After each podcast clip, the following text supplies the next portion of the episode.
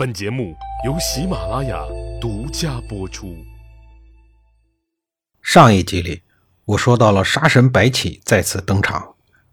秦昭王在命令完白起挂帅以后，立刻全面的封锁了消息，所有胆敢擅自泄露白起为新大将的人一律斩首。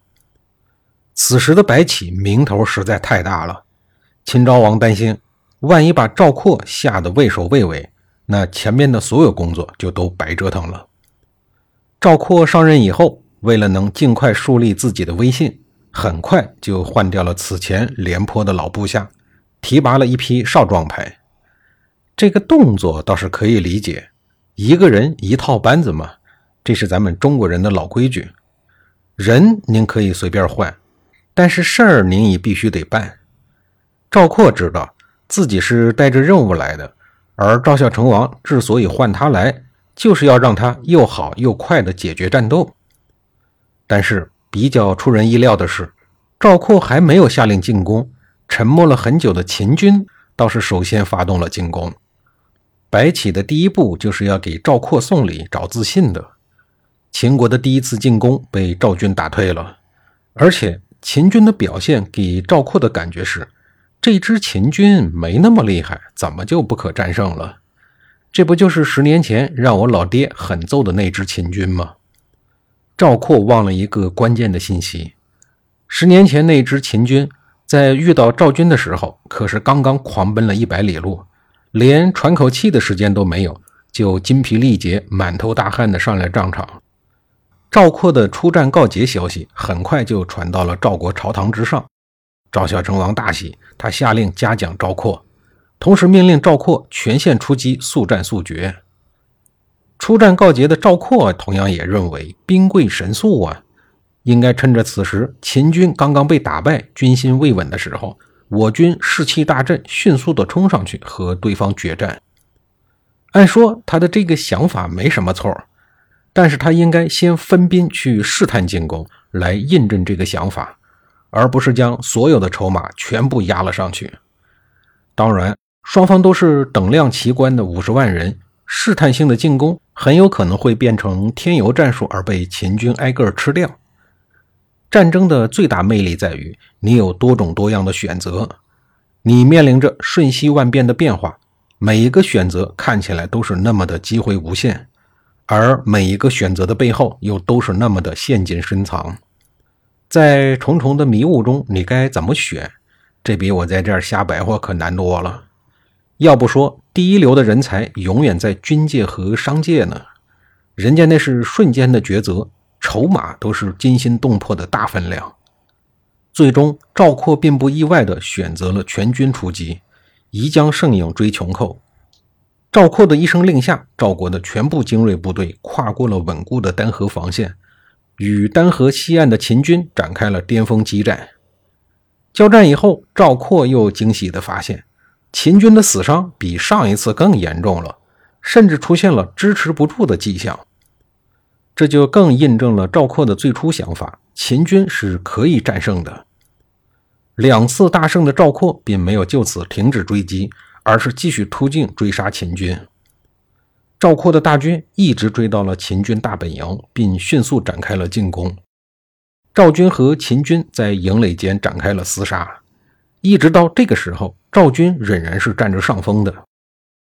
而此时的白起，他在干什么呢？他红着眼睛在等待，等待赵括掉入自己预先设计好的口袋之中。随后，他派出了两支骑兵。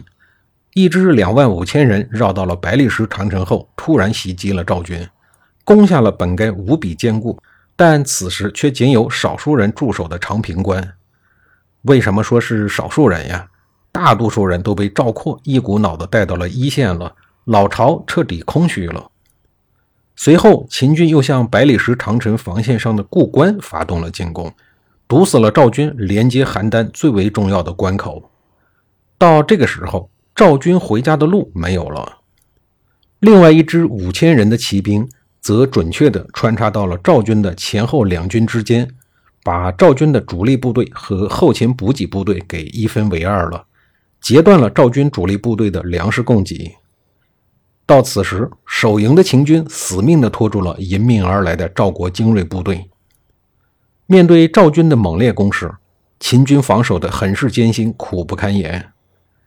等白起知道两支骑兵已经达到了他的战略构想以后，白起还是从正面硬扛赵军的守军中挤出了一部分援军，迅速支援刚刚的两条包围线，加固堵死赵军回家的路。到了这个时候。依托秦军的本部壁垒，丹水、长平当地的地势，白起对四十万赵军完成了精准切割。中国历史上技战术水平最高的包围战术成功了。这可是四十多万人围住四十多万人啊！赵括急忙率军突围，持续不断的猛攻，可是无论如何也不能突破秦军的包围圈。白起咬着牙扛下了赵军一波又一波的突围。任凭赵括做困兽之斗，但始终没有突破秦军的封锁。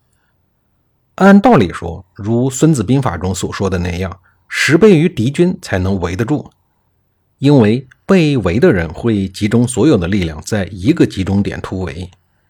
白起手中的兵力其实并不比赵括多出多少，这种情况下进行围歼战，压力是极大的。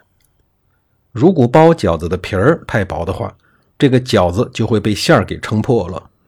不愧是战神出马，品质有保障。也只有白起才有这种水平，能够指挥得出这种一比一比例包围的百万级会战。眼下秦国薄薄的饺子皮儿就在承受着赵国大馅儿的猛烈冲击。面对赵军的不断突围，秦军的伤亡是极其惨重的。事实上，白起后来对秦昭王做战后汇报的时候就说。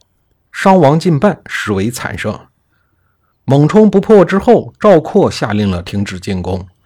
精疲力竭的赵括决定固守，等待祖国的救援。也许他再拼命的坚持一下，他这个大线就能够逃出升天，历史将在瞬间掀起另一幅篇章。但是他的坚守不出，等待救援的愿望，这个时候已经成了奢望，因为他的求救消息根本传不出去啊。回家的路早已经被秦军给堵的是严严实实。再说了，即便求救的信息传回到国内，你们家也凑不出人来了。